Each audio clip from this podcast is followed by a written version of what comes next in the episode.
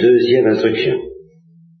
Bon, alors je résume pour euh, le magnétophone ce que, je ce que je viens de dire, que je fais une rétractation parce que je distinguais seulement autrefois dans l'obscurité de la foi l'ordre affectif dit de l'amour naturel de Dieu en tant qu'il ressemble à quelque chose, et l'ordre affectif de l'amour surnaturel de Dieu en tant que Dieu ne ressemble à rien, en tant que Dieu n'est pas imitable. Eh bien, j'étais donc en train de vous dire, lorsque la sœur m'a heureusement arrêté, et je l'en remercie, que euh, cet amour naturel de Dieu n'a jamais existé concrètement, parce que toujours Dieu nous a proposé, nous a mis en état de grâce, si nous y consentions. Et que si un homme se rend compte qu'il n'est pas en état de grâce, c'est soit la faute de son propre péché, soit au moins la faute du péché originel, mais ça, n'est jamais la faute de Dieu. Donc la nature innocente n'a jamais été sans la grâce. Donc cet amour naturel de Dieu par-dessus toute chose, en tant qu'il ressemble à quelque chose, ça ne devrait pas exister. Et il ne devrait y avoir, en particulier pour le premier parent, si je m'en tiens à la distinction que je viens de vous offrir, que l'amour surnaturel de Dieu. N'est-ce pas? Eh bien c'est plus nuancé que cela, c'est plus subtil. J'ai quelques excuses de ne pas l'avoir compris tout de suite, mais enfin, euh, c'était quand même une erreur. Parce que il y a, si vous voulez, deux manières d'aimer Dieu en tant qu'il ne ressemble à rien. Parce qu'il est évident que du moment qu'on est soulevé par la grâce et par la charité théologale, notre amour vise le visage de Dieu qui ne ressemble à rien. Mais on peut viser le visage de Dieu qui ne ressemble à rien de deux façons dont l'une s'appuie encore sur l'équilibre de la nature. Et c'est ce qui caractérise ce que la tradition latine a appelé les viatores. Ceux qui sont en marche vers le ciel, mais qui ne sont pas encore dans ce que j'appellerais l'équilibre du ciel qui ne sont pas encore dans l'équilibre affectif propre au ciel. C'est-à-dire que, en toute innocence, je tiens à le dire, parce qu'il s'agit de nos premiers parents, il n'y a pas de péché, en toute innocence, le, point d'appui de la charité théologale reste l'amour naturel de Dieu par-dessus toute chose. Ça, autrement dit, dans cet équilibre que j'appelle l'équilibre de la grâce, l'amour théologal de la charité se termine bien au visage de Dieu qui ne ressemble à rien, mais il s'appuie au départ comme dynamisme affectif, il prend appui dans le cœur humain sur eh bien, l'amour de Dieu, créateur des belles choses de ce monde, qui n'est tout de même pas interdit, enfin. D'ailleurs, il n'est jamais interdit, même dans l'équilibre de la gloire, il n'est pas interdit d'aimer les créatures puisque Dieu les aime. Il n'est pas interdit d'aimer tout ce qui est beau, tout ce qui est bon. Ça, c'est, c'est, c'est, hors de question euh, de dire qu'on n'aimerait pas tout ce qui est beau et bon. Autrement dit, dans tout amour droit, sauf s'il existait un amour purement naturel, mais celui-là je l'exclus puisqu'il n'a jamais existé. Mais dans, tout amour droit, on aime le visage de Dieu qui ressemble à quelque chose et le visage de Dieu qui ne ressemble à rien. C'est évident. Et on aime les créatures et on aime Dieu. Enfin, on aime tout. On aime tout. On aime tout, mais à partir de quoi? Voilà la, question clé. Quel est mon dynamisme affectif? Si je suis Dieu, j'aime tout, mais à partir de quoi? Ben, À partir de Dieu. Et alors, à partir de Dieu, aimé infiniment par Dieu, Dieu s'abaisse vers les créatures. Et c'est pour ça que Thérèse de l'Enfant Jésus disait, le propre de l'amour divin, c'est de s'abaisser. Et c'est pour ça que toute la tradition chrétienne insiste sur la miséricorde comme étant l'attribut divin par excellence. Parce que il faut être Dieu pour s'abaisser. Qu'est-ce que ça veut dire s'abaisser? Ça veut dire aimer ce qui est bas en prenant comme point d'appui, comme point de départ, ce qui est haut. Alors on s'abaisse. Vous comprenez Tandis que si vous aimez ce qui est haut, en prenant comme point d'appui, comme point de départ, ce qui est bas, eh bien vous vous élevez. bien sûr, c'est la montée du Carmel. Voyons. Et voilà pourquoi le propre de la créature est de s'élever, tandis que le propre de l'infiniment parfait qui est Dieu, c'est de descendre. Et que la miséricorde qui est l'attribut de l'incarnation par excellence, l'attribut de, la, descente de Dieu vers nous, C'est un attribut divin, c'est le propre de celui qui est en haut, euh, de venir en bas. Tandis que c'est le propre de celui qui est en bas de s'élever en haut. Admirable échange dans lequel Dieu, nous, nous, l'expliquons plus à loisir, nous demande de lui donner ce qui nous est propre, à savoir la misère humaine, afin de nous donner ce qui lui est propre, à savoir la gloire de Dieu. Par conséquent, je vous demande d'être attentif à cette notion clé dans tout ce que je vous dirai, c'est la notion clé, la notion de point d'appui ou de point de départ au point de vue affectif. Qu'est-ce que j'aime en premier lieu? Eh bien, si je suis Dieu, c'est Dieu. Vous voulez, vous me direz, vous voudrez, c'est comme ça. Et comme nous allons le voir, euh, comme nous l'avons déjà dit ce matin, et comme nous allons le voir tout à l'heure, plus en détail encore, et si je vois Dieu, c'est Dieu aussi. Pourquoi? Parce que ce qui me saute aux yeux d'abord, quand je vois Dieu, c'est Dieu. Et, le visage de Dieu qui ne ressemble à rien. De sorte que quelqu'un qui voit Dieu face à face est dans un équilibre affectif où il n'est plus question de s'élever vers Dieu, on y est. Il ne peut plus faire qu'une chose, c'est lui aussi de descendre.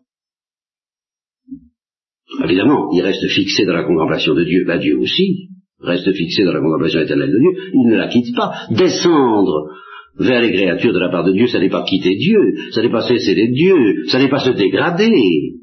C'est aimer?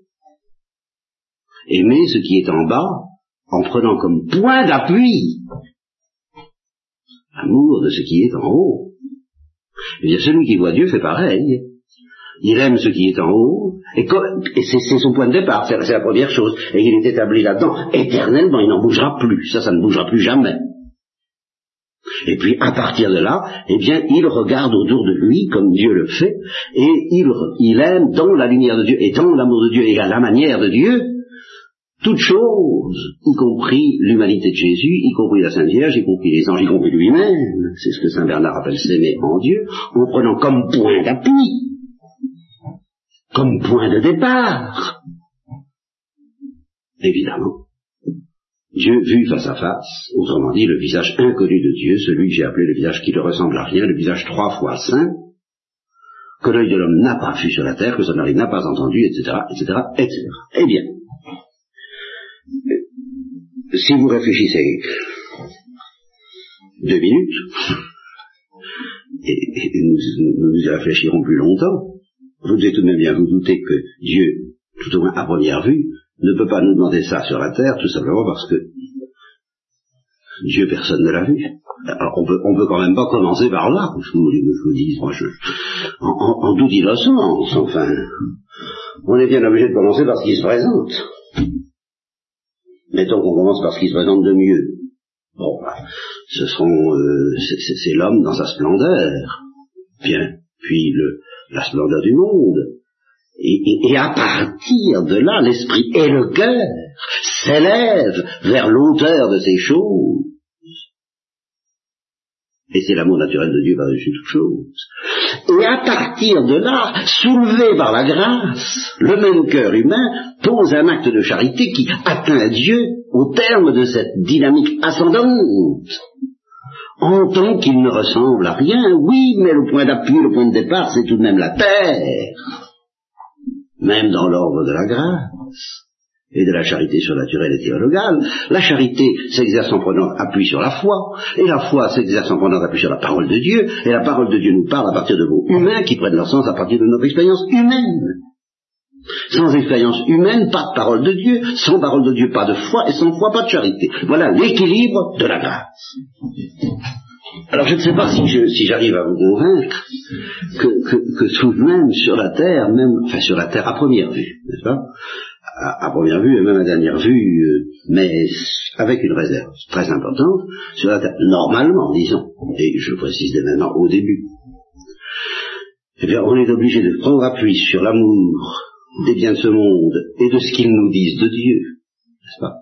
Les perfections visibles de l'univers nous dévoilent les perfections invisibles de Dieu, pour aimer Dieu, et en Dieu, pour aimer d'abord ce qui ressemble à quelque chose, et finalement ce qui ressemble à rien. Vous voyez? C'est ce que j'appelle la nature soulevée par la grâce, ou la grâce prenant point d'appui, prenant son point d'appui, son enracinement dans la nature, et c'est ce que j'appelle l'équilibre ou le régime ou l'ordre de la grâce. Très précisément, l'équilibre affectif de la grâce. Voilà. Alors, si vous avez compris ça, si vous me l'accordez, eh bien, vous allez voir surgir immédiatement le problème qui m'oblige à parler d'un équilibre de la gloire dans l'obscurité de la foi.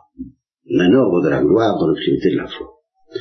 Si vous avez bien compris que l'équilibre du ciel, affectivement parlant, euh, n'est pas compatible avec l'équilibre de la terre, affectivement parlant. Vous comprenez? Au ciel comme sur la terre, on aime tout, c'est tout à entendu, mais pas dans le même ordre. Vous comprenez? Pas selon le même équilibre, pas avec le même centre de gravité. Vous voyez Dans l'équilibre de la terre ou de la grâce, le centre de gravité reste la terre. Et puis la fusée s'élève à l'aide de la vertu théologale de la charité le plus qu'elle peut. L'âme s'élève vers Dieu. La prière est une élévation de l'âme vers Dieu. J'ai entendu dire ça dans mon enfant. C'est au combien vrai. Mais ça prouve bien justement qu'il faut s'arracher à la gravitation, à l'orbite terrestre, et que ben, c'est pas encore fait. Par conséquent, sur la terre, on s'élève vers Dieu à partir des choses de ce monde, et au ciel, eh ben non, on ne fait pas ça, parce que je vous dis, la prière au ciel n'est pas une élévation de l'âme vers Dieu. La prière au ciel est une fixation éternelle de l'âme en Dieu. C'est pas du tout, du tout pareil. Le premier point de départ, le, centre de gravité, ce, dont tout découle au ciel, c'est Dieu, et on voit qu'il ne ressemble à rien. Et c'est en aimant Dieu qui ne ressemble à rien, qu'en s'appuyant sur ce Dieu qui ne ressemble à rien, on aime le Dieu qui ressemble à quelque chose, et ses œuvres. Et la communication de la grâce et de la gloire à tous les élus, enfin, le, mouvement d'équilibre évoque, ça évoque pour moi un mouvement de bascule, ce que j'appelle basculer du côté de Dieu, au point de vue affectif. Et c'est justement, c'est ça, bon, et c'est justement l'illusion qu'ont les gens qui s'imaginent que, euh, bah, c'est peut-être pas drôle la terre, mais enfin, ah là là, j'avais peut-être évoqué à la retraite cette pauvre femme euh, épuisée par une journée de travail qui se promenait dans les couloirs avec, les bras, les, bras pleins de, draps. Ah là là, le repos éternel, n'est-ce pas? Euh, on, se dit, ben, en finir, ça ne doit pas poser de problème. Eh bien, euh, cette illusion vient de ce qu'on s'imagine qu'on va voir Dieu dans le même équilibre affectif que sur la terre. Alors, évidemment, ça pose pas de problème. On reste quelqu'un qui, affectivement parlant, est structuré de la même façon que sur la terre, c'est-à-dire qui part de la terre et puis qui s'élève vers Dieu. Alors oui, si je pouvais le voir du, bout, du haut de ma lucarne, enfin au bout, là, là, là-haut, là-haut, là, il y a une petite lucarne, et alors on va voir le visage de Dieu. Mais ça ne va pas tout, faire basculer. Bah, c'est ce qu'on, c'est l'illusion qu'on a, on ne se rend pas compte que tout va basculer. Et en particulier notre cœur. Il faut bien que j'allais dire pour entrer au ciel et je vais le maintenir, et c'est ça qui va nous entraîner justement très loin, enfin disons au moins pour y rester, n'est-ce pas? Il faut que pour y rester, la, lumière de la vision face à face nous ayant, imposé comme premier objet aimé, non plus les biens de ce monde, mais le Dieu inconnu, on commence par lui désormais. Donc au lieu d'être suspendu, de, prendre, appui sur la terre pour s'élancer au-dessus de la terre, ce qui évoque, si vous voulez, l'image du saut, ben, on peut être champion de saut à hauteur, très bien, mais c'est autre chose que de s'envoler. Ah, ou d'être attiré vers le plafond comme ça ai pas croix, et des saints qui entraient en extase, au fond c'est un peu ça, c'est cette notion d'équilibre, euh, c'est ça. Alors au ciel, c'est pas, ce n'est plus simplement que tout en restant collé à la terre on voit Dieu, ah ben pas du tout. Mais c'est que sous l'effet, disons, de cette vision, le cœur bascule du côté de Dieu, se fixe du côté de Dieu, aime toute chose à partir de Dieu, et non plus, bon, je n'insiste pas là-dessus, je suppose que ça vous est devenu suffisamment évident, alors il ne me reste plus qu'une seule chose à vous dire, et qui est un principe à la fois philosophique et chrétien, que je pourrais développer très longuement si nous étions en session, mais je, pense que vous en aurez l'intuition et que ça suffira, et en particulier ça explique pourquoi la charité a une telle importance en terre chrétienne, c'est que ce nouvel équilibre, eh bien, c'est vrai qu'il est, il est verrouillé par la vision face à face, si je peux dire. C'est la vision face à face qui le justifie. Mais comme la vision face à face est, la clé de voûte, justement, le, sommet, la perfection suprême de cet équilibre, eh bien, en réalité, pour que la vision face à face surgisse, survienne dans une nature humaine, il faut d'abord que l'équilibre affectif qui est verrouillé et, couronné par la vision face à face s'installe dans l'obscurité de la foi. Et c'est à ce moment-là que le cœur pourra dire, mon cœur est prêt, Seigneur, paré pour le décollage, maintenant ça y est, j'ai déjà basculé de l'autre côté, affectivement, avant que ce, ce, mouvement de bascule ne soit verrouillé par la vision. Au, fond, c'est ça. Mon cœur est déjà de l'autre côté. Mon intelligence est encore ici-bas. Je suis donc en exil. Vous voyez la notion d'exil, la profondeur qu'elle prend. Je suis en exil parce que mon intelligence n'est pas là où est mon cœur. Là où est votre trésor, là sera votre cœur. Mon cœur n'est plus dans les choses de ce monde, non pas en sens que je ne les aime pas, je les aime toujours, mais je ne les prends plus comme point d'appui. Déjà, mon point d'appui, c'est bah, pourquoi, comment, nous y reviendrons, grâce à Dieu. Mais pas seulement, je serais tenté de dire, pas seulement grâce à la grâce. Pas, pas grâce à la grâce, même théologale, qui prend appui psychologiquement encore sur la nature, mais à une grâce transcendante, que j'appellerais la douche divine, qui ne prend plus appui sur la nature, qui prend appui sur le passé naturel qui a été le mien et qui a préparé cet envol, mais qui a pour fruit que désormais mon cœur est fixé en Dieu sans passer par la créature. Et que c'est désormais là mon centre de gravité, mon point d'appui. Et les choses que j'aime, je ne dis pas les choses que ma sensibilité aime, ma sensibilité continue à fonctionner comme avant, ma sensibilité, euh, elle a faim, ben, elle aime la nourriture, elle n'a pas besoin de passer par Dieu pour ça. Ma sensibilité, ah ben non, c'est évident, là, il faut, bien comprendre ce que je veux dire. Je continue à avoir faim, à avoir soif, à avoir peur, à avoir tout ce que vous voulez. Je suis, je suis un pauvre homme toujours. Mais mon âme, ah, c'est plus pareil. Mon âme n'a plus besoin de ces choses-là pour être fixé du côté de Dieu qui ne ressemble à rien, parce que le décollage a été effectué. Et c'est ça, je vous le disais, qu'on appelle les saints, l'union transformante, le mariage spirituel, la confirmation en grâce, enfin tout, tout, tout, tout, tout, tout ce bazar, tout doctrinal, excusez-moi, tout, ce lyrisme autour de, l'état merveilleux, etc. Enfin, tout genre de la croix, on comprend pourquoi ça l'a mis dans un tel état de découvrir ça. J'avoue que j'étais quand même gêné tant que je n'ai pas découvert ça par le quantique spirituel, tellement on a l'impression que l'âme voit Dieu, et elle ne le voit pas. Eh bien voilà, oui, mais affectivement, c'est comme si. Vous voyez, toute l'affaire est là. Affectivement, c'est comme si. C'est comme si, et pas tout à fait comme si. Ça va être plus subtil encore que ça. Mais enfin, je peux pas tout vous dire à la fois. Hein. Alors vous me ferez miséricorde parce que vous venez d'en haut et du bon côté des grilles, celui où on fait miséricorde au monde, précisément parce qu'on n'y est plus. Tandis que moi je m'élève vers vous, vers votre prière. oui, je sais. Alors, bon. Alors si vous avez compris ça, troisième chose que j'espère vous avoir fait entendre. Il y a deux équilibres affectifs. Un qui est propre que j'ai appelé l'ordre de la grâce, donc qui n'empêche absolument pas qu'on soit en état de grâce, avec des vertus théologales, qu'on aime Dieu par-dessus toute chose, qu'on soit un saint en un sens, mais qui n'est plus tout à fait le même que le sens chrétien. Nous y reviendrons. Enfin, on est quelqu'un de très bien, mais on prend encore appui sur la terre pour aider Dieu par-dessus toute chose et jusque dans sa visage invisible en tant que trinitaire, parce que l'équilibre de la grâce n'a pas encore été dépassé par cet autre équilibre. Et je vous dis, entre l'équilibre du ciel, l'équilibre de la terre, il faut qu'il y ait un moment, peut-être très court, peut-être assez long, où le cœur, lui, bascule avant, avant l'intelligence, c'est un petit peu comme l'intendant qui prépare, euh, euh, qui dispose de la maison avant l'arrivée du maître. Le maître, c'est un peu l'intelligence. Mais le cœur prépare l'intelligence, et il prépare tout dans l'être humain pour que cette lumière, il prépare tout pour l'arrivée de la lumière. Hein? Alors, le cœur se met en place en basculant du côté où la lumière, de toute façon, va le fixer. Alors, il est prêt pour voir Dieu. Bon. Et à ce moment-là, l'arrivée de la vision ne provoquera aucune crise, aucun problème, ça se comme une lettre à la poste. Il, est temps de nous voir. Ce sera très simple.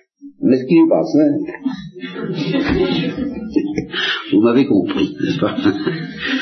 C'est le passage sur la terre, alors, évidemment, d'un équilibre à l'autre.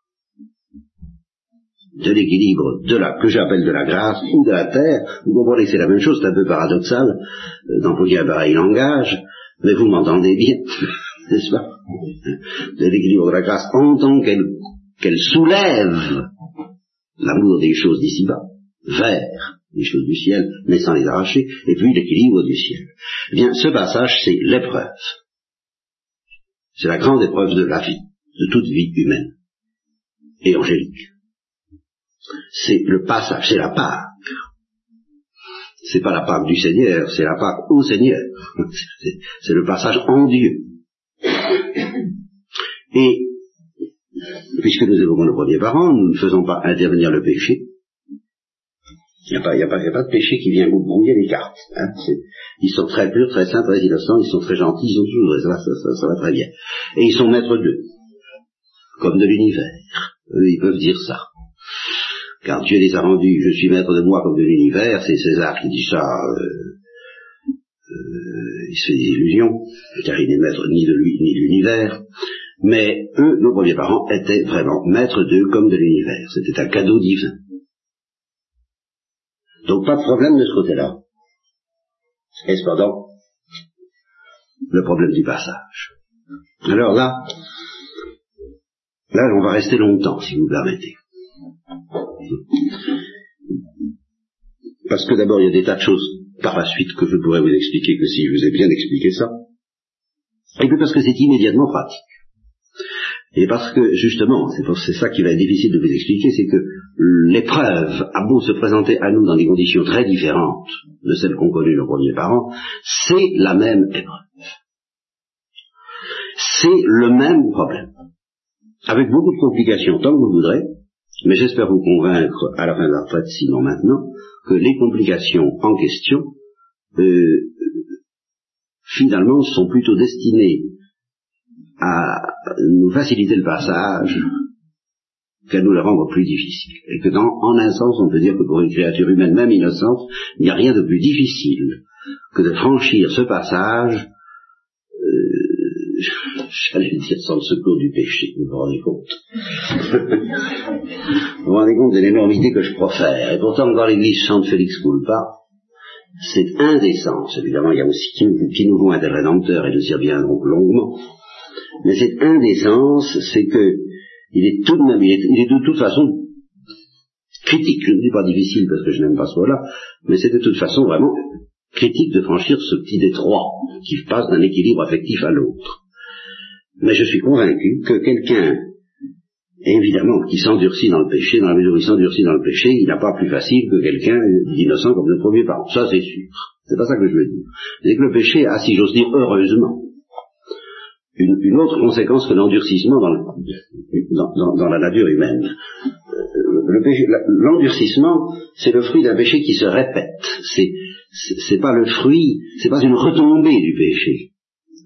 C'est pas le péché en tant que, que, mécanique implacable qui échappe un peu à la volonté de l'homme. C'est ça que je veux dire. C'est qu'il y a dans le péché toute une, tout, un dynamisme épouvantable d'ailleurs, et qui décompose l'homme, qui, le détruit progressivement. Et puis il y a dans le péché une volonté qui est consciente et délibérée, chez les anges par exemple, et chez les pécheurs qui s'endurcissent aussi, de résister à la grâce. Évidemment, sous cet aspect-là, le péché n'est pas un secours. C'est évident. Le péché en acte, le péché lui-même, est évidemment tout ce qui est plus opposé à la grâce, l'amour, l'innocence et euh, le triomphe de l'épreuve. Mais les conséquences du péché, voilà ce que je veux dire, les conséquences quasiment involontaires, les conséquences voulues, bah. non, mais les conséquences involontaires du péché, et dans le cas de l'homme, il y a des conséquences involontaires. Dans le cas de l'ange, il n'y en a pas, c'est pour ça que c'est fichu. C'est pour ça que quand les anges ont dit non, c'est fini. Parce que toutes les conséquences sont prévues et, acceptées. Je ne dis pas voulues, parce que tout n'est pas voulu. Si ça pouvait être autrement, les anges voudraient, les anges réprouvés voudraient bien, mais ça ne peut pas être autrement. Eh bien, soit. Euh, c'est tant pis, c'est un grand tant pis. Voyez le, péché de l'ange. Tant pis, je m'en moque, j'en prends mon parti. J'aime mieux ça que. Oui, c'est ça le fond de l'affaire. J'aime mieux euh, être éternellement malheureux que de capituler. Voilà, l'idée. C'est pas que je veux être malheureux. Et, ça va très loin, c'est pas que je veux pas aimer Dieu. Mais je ne veux pas capituler. Alors tant pis pour le reste. Je l'aimerais pas, je le détesterais. Je, je, bah, tant pis. Vous comprenez, voilà. Et alors ça, c'est... Euh, voilà, c'est sans faille, c'est sans bavure. Tandis que l'homme... Euh,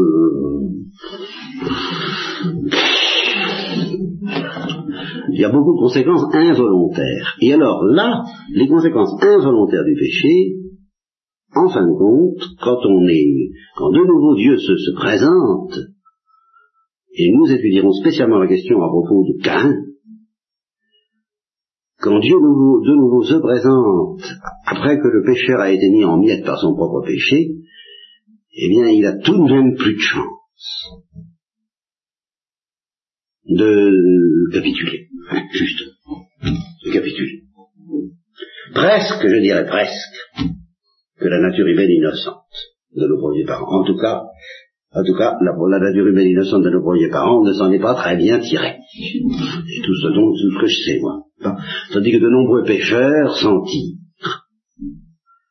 C'est ce que je sais aussi. Et la prédication chrétienne est formelle, ne craignez pas le résultat de vos péchés. les miséricordes vous êtes ouvertes et le ciel vous est ouvert.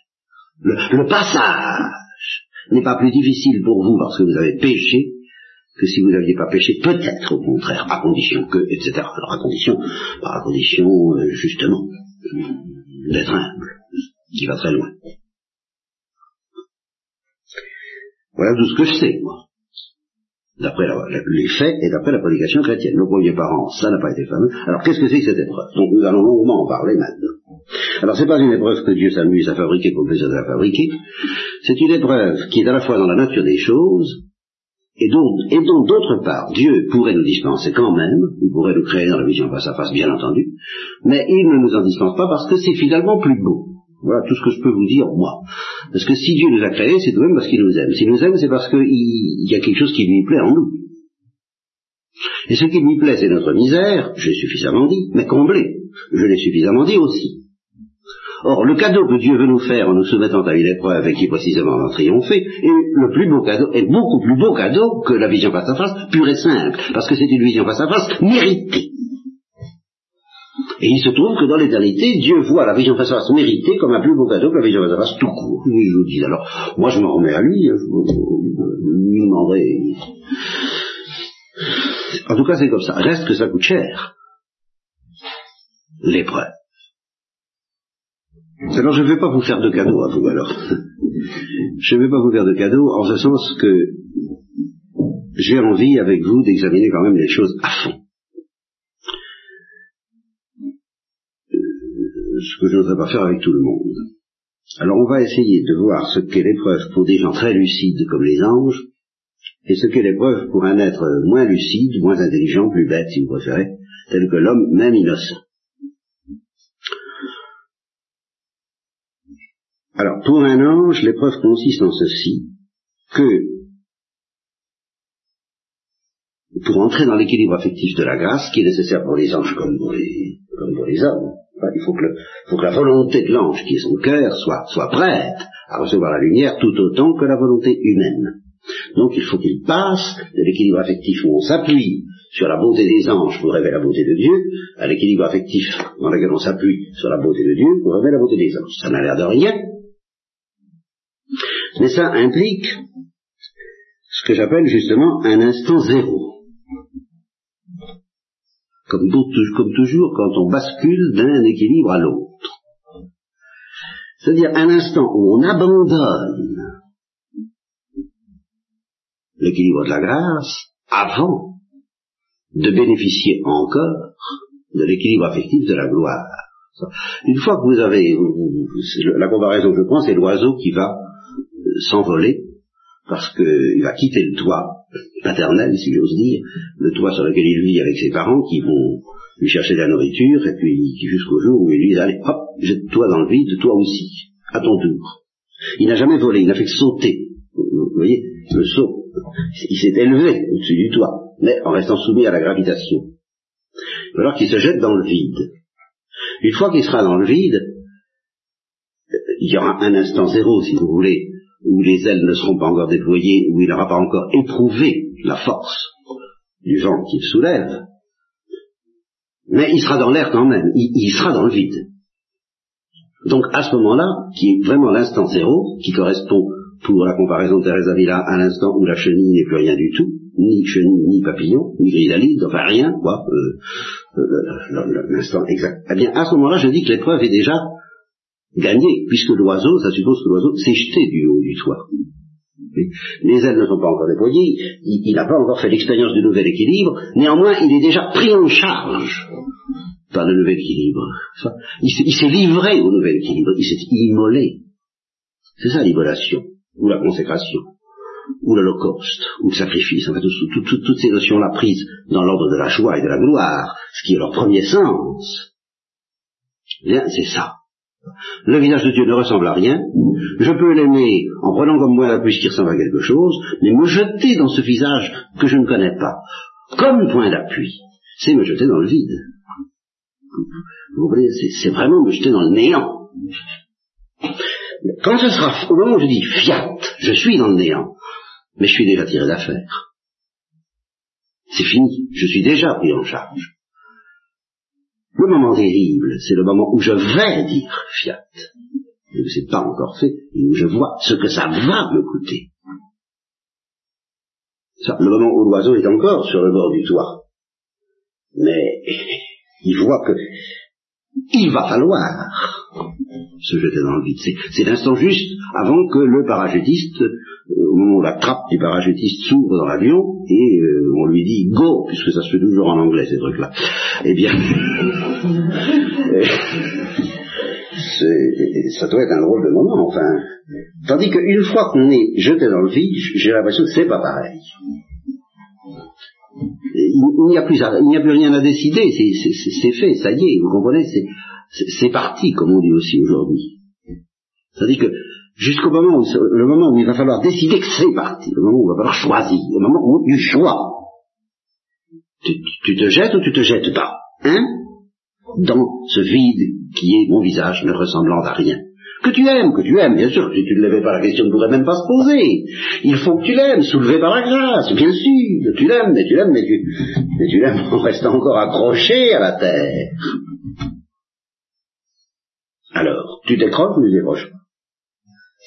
C'est là où Saint Jean de la Croix vous dit, vous avez un fil ou un câble, c'est pareil. Euh, question de décrocher, ça, tant qu'il reste une attache, euh, on est aussi accroché à la terre que qu'elle soit petite, grosse, tout ce que vous voudrez.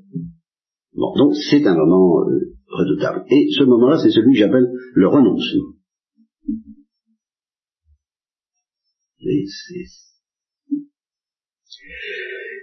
Renoncement à quoi?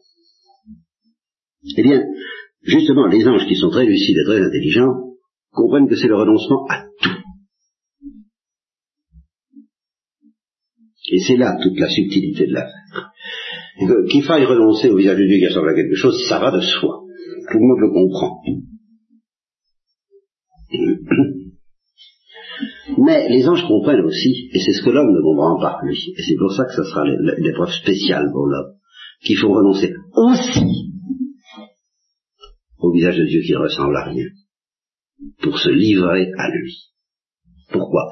Parce que justement, il s'agit d'un mode nouveau de, possession que l'homme ne connaît pas.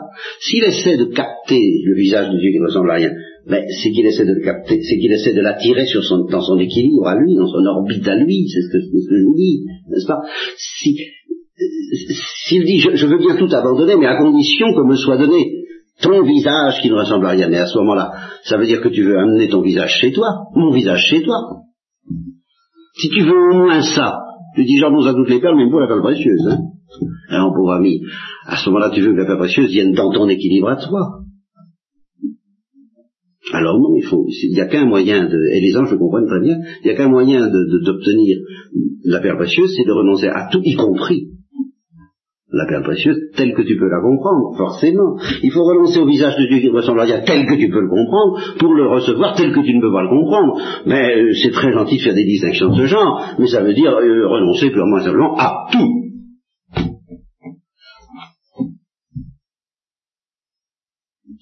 Ce que je figure par cette image, renoncer à prendre afin de recevoir. De sorte qu'on passe, quand on fait des analyses de ce genre, à des formules terrifiantes, du genre de celles que j'emploie en ce moment, à des formules qui n'ont l'air de rien, du genre de apprendre à demander gentiment. Et, finalement, ça revient au même. Parce que demander gentiment, c'est renoncer à tout. Puisque c'est accepter qu'on ne vous donne pas. Et si vous n'acceptez pas qu'on ne vous donne pas, vous ne demandez plus gentiment. Ça, n'a l'air de rien. Demandez gentiment, tant qu'on est sûr qu'on va vous donner le truc, mais, sûr non pas en vertu de la confiance d'amour, mais en vertu de l'habitude. Ça, ça pose pas de problème, c'est de la politesse. Ça, c'est pas vraiment demander gentiment. On, on, dépasse moi, machin. Euh, S'il vous plaît, voulez-vous me passer? C'est très superficiel. Mais quand on sait que ça va peut-être pas venir, demandez gentiment, ça, ça veut dire qu'on n'exige plus rien. Ça n'a l'air de rien, mais c'est pas commode. Et dans la psychologie féminine, j'ai observé que les femmes qui sont quelquefois un peu condamnées par nature à demander, préfèrent attendre que ça vienne plutôt que de demander. Gentiment. c'est fréquent, quoi, ça, euh, de la psychologie féminine. Et d'où la tentation narcissique consiste à faire sans puisque faut, faut, s'organiser euh, en, s'arrangeant pour vivre sans que ça vienne, de façon à ne pas être obligé de demander, de façon à ne pas être suspendu à cette mendicité. Ça, ça, vous voyez, ça n'existe pas le renoncement sans mendicité. C'est la pire des choses. C'est pas le renoncement. Le renoncement, c'est d'une certaine manière de demander. C'est pas une manière de se passer. Je, vais même, le renoncement, c'est d'une certaine manière de recevoir. C'est cette manière de recevoir qui donne l'impression de tout perdre. Mais c'est une manière de recevoir. Par conséquent, si vous, vous, essayez de vous passer, de vivre sans la chose qu'on veut vous donner, vous n'y renoncez pas, au sens où Dieu dit renonce. Vous ne renoncez pas à votre volonté propre, voilà l'histoire. Vous ne renoncez pas à vous, car au fond c'est de ça qu'il s'agit. Et c'est pour ça que le renoncement est une épreuve difficile. C'est parce qu'il n'est pas question de se passer de la chose en se disant, parce que d'ailleurs quand on se passe de quelque chose, les psychologues le disent, ben, on se rattrape sur autre chose, n'est-ce pas? On, se console. Hein on se console comme on peut. C'est très, mais, mais voyez comme c'est très évangélique. Malheur à vous les riches parce que vous vous consolez. C'est ça le fond de l'affaire. Vous avez trouvé le truc pour vous consoler. Je vais vous faire passer par un petit trou, je m'en passerai. Si c'est ça, s'il faut payer ce prix-là pour la vie éternelle, c'est très intéressant, pas envie de payer. Je vais me consoler. Je vais m'en passer. Et je dirai tant pis. Ça, c'est mortel, c'est, ça ressemble au refus des anges. Les gens se sont consolés. Ils se sont résignés, ils ont dit tant pis. C'est pas ça le renoncement. C'est exactement le contraire. Le renoncement, c'est de dire quand tu voudras, comme tu voudras, et de moi. Enfin, voilà, le renoncement. Voilà le vrai renoncement. Je me livre à toi, je t'obéis, je t'écoute. Enfin, c'est. J'ai l'impression que tu m'enlèves tout, mais soit, fiat, fiat, mais évidemment, enfin, tout, tout, tout, tout, cet ensemble de sentiments, nos premiers parents l'auraient éprouvé s'ils étaient, s'ils étaient entrés dans la porte étroite, la voie étroite qui mène à la vie. Et il n'y a pas moyen pour Dieu de nous donner la chose autrement. Une comparaison que je prends, et qui justement a, l'avantage qu'au premier instant on se dit bah oui mais pourquoi c'est pas nécessaire et puis qu'il suffit de l'affiner pour s'apercevoir qu'en effet c'est inévitable, c'est celle du sucre qu'on donne à un toutou chien chien et mais on veut qu'il fasse le beau et alors on pousse un peu le sadisme quelquefois jusqu'à lui mettre le sucre sur le museau, tu bouges pas. On pensait salive, n'est-ce pas, le beau chien, et il a envie de... Non, alors, tant qu'il fait le mouvement de prendre, on retire le sucre. Jusqu'à ce que, bien dressé, il bouge pas, il reste comme ça. Il y arrive, hein. Puis alors on lui dit, prends, alors il prend. Alors on se dit, ben, si, si, Dieu joue à ce petit jeu-là avec nous, un, peu sadique Dieu, hein, mais non, c'est pas ça. Mais c'est parce que je voudrais prendre une comparaison alors très très éloquente de point de vue sensible, mais au fond, imaginez l'enfant auquel on donne le biberon, puis qu'il s'agit pour le prendre. On dit non. C'est une opération délicate, je ne peux te le donner que si tu cesses de le prendre. Voilà. Or si l'enfant, sous prétexte de cesser de le prendre, dit j'en veux pas ton biberon, c'est pas de renoncement, vous comprenez, c'est pas ça, hein? C'est de s'ouvrir et d'attendre. Alors, de façon à ce que Dieu puisse le donner lui-même? C'est tout le mystère du fruit défendu. Et ainsi, j'en arrive à l'épreuve de l'homme, parce que l'homme, justement, les anges ont très bien compris ça, ils ont dit oui ou non. Mais l'homme n'a pas compris. C'est pour ça que ça a été moins franc. Il n'a pas dit non. Mais Dieu lui a dit, d'accord, tu, n'as envie que de ça. Mais justement, le plus dangereux des fruits du paradis, c'est le fruit défendu, c'est le fruit qui va te faire entrer dans la vie éternelle. C'est ce qui deviendra pour nous le corps du Christ, n'est-ce pas C'est le fruit qui va te transfigurer, qui va faire basculer ton cœur dans l'ordre de la gloire. Mais attention, ne t'en empare pas. C'est pas possible, on ne s'empare pas de cette affaire-là. On se la laisse donner on se la reçoit, comme ils disent dans le midi.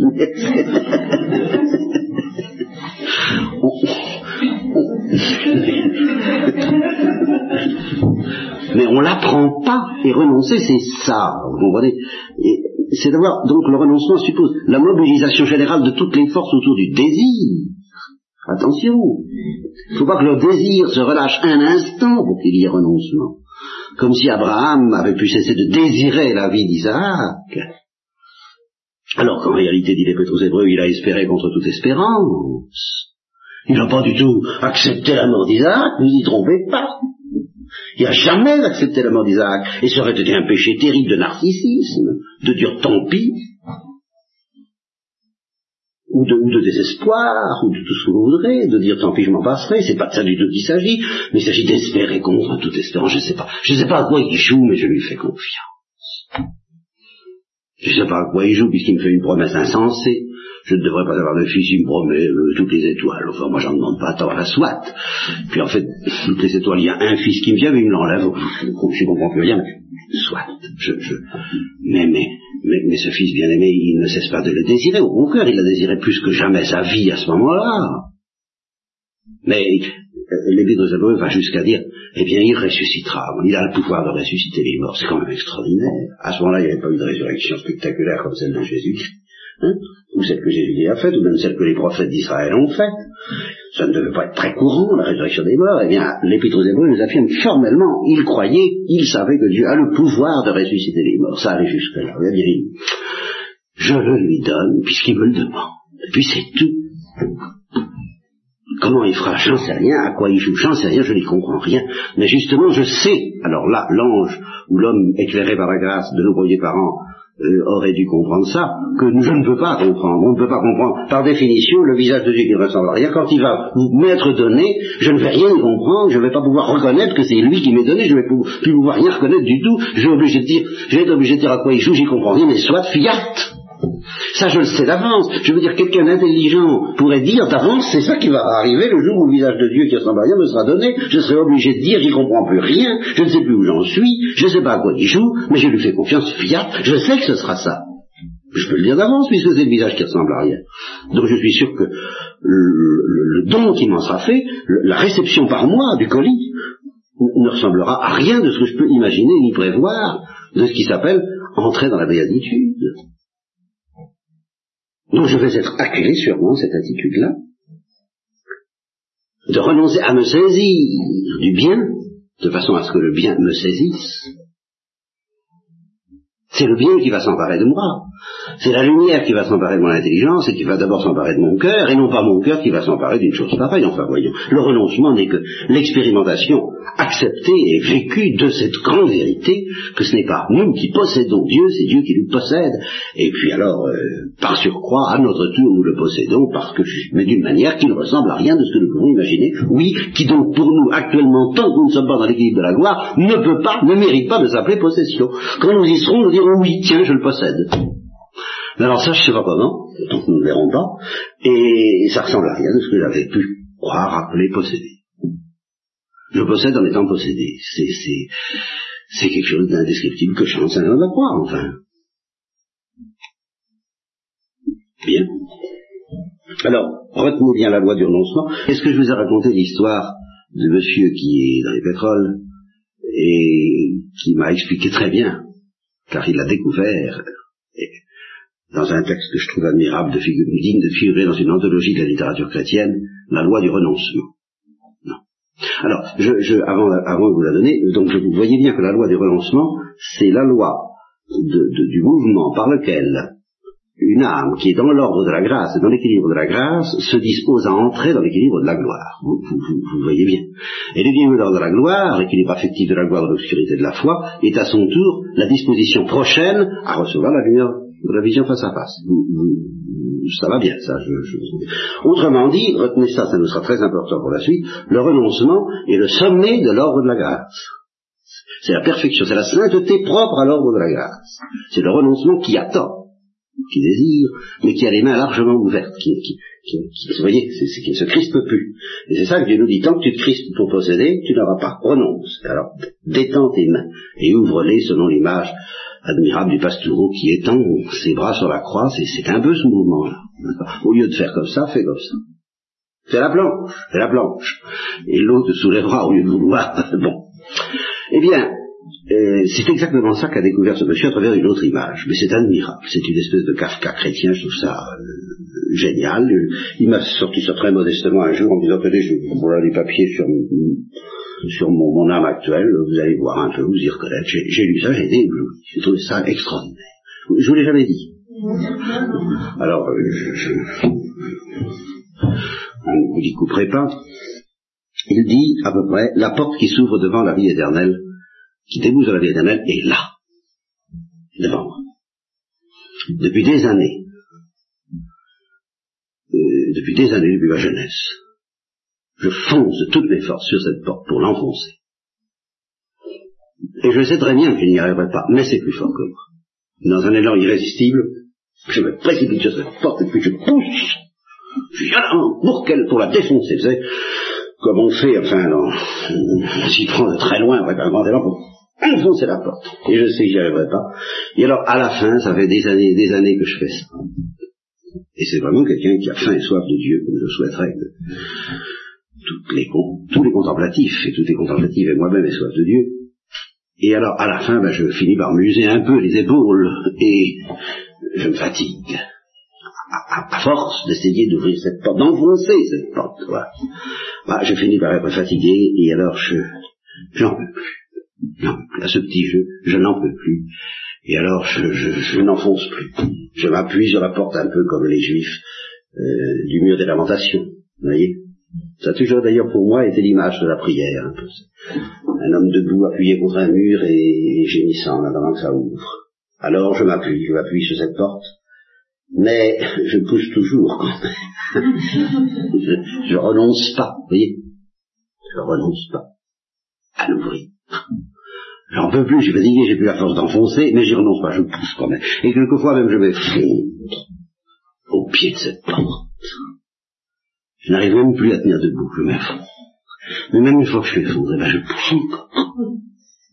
Je pousse encore, et je sens que dans, que ça va durer comme ça jusqu'au moment où vont, vont, vont enfin entrer dans, dans, mes nerfs et dans, et dans ma volonté ce que je sais depuis longtemps, mais que je n'arrive pas à accepter, à savoir que, alors ne riez pas trop parce que quelquefois on rit, et c'est très drôle, mais, c'est saisissant, et, beaucoup plus saisissant encore que, que, que, drôle, à savoir que la porte s'ouvre dans l'autre sens.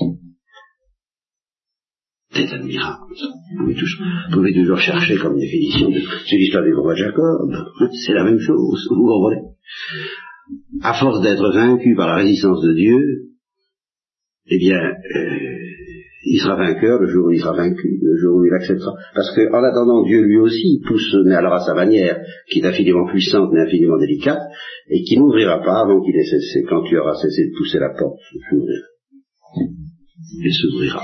C'est extraordinaire, n'est-ce pas? Eh bien voilà, c'est ça la loi du renoncement. Et retenez bien cette règle de la loi du renoncement. Dieu, euh, la loi du renoncement ne porte pas du tout sur ce que Dieu nous refuse. Ce qu'il nous refuse, c'est le mal. Mais sur ce que Dieu veut nous donner et elle s'impose à nous comme le seul moyen pour Dieu de nous le donner. C'est donc pas pour le plaisir de nous embêter, c'est parce que c'est la seule manière. Ce que Dieu veut nous donner est trop élevé pour que nous puissions l'accueillir et le recevoir selon un autre mode que celui d'un renoncement brûlant de désir et d'abandon. Voilà, et bien nous reprendrons ça demain.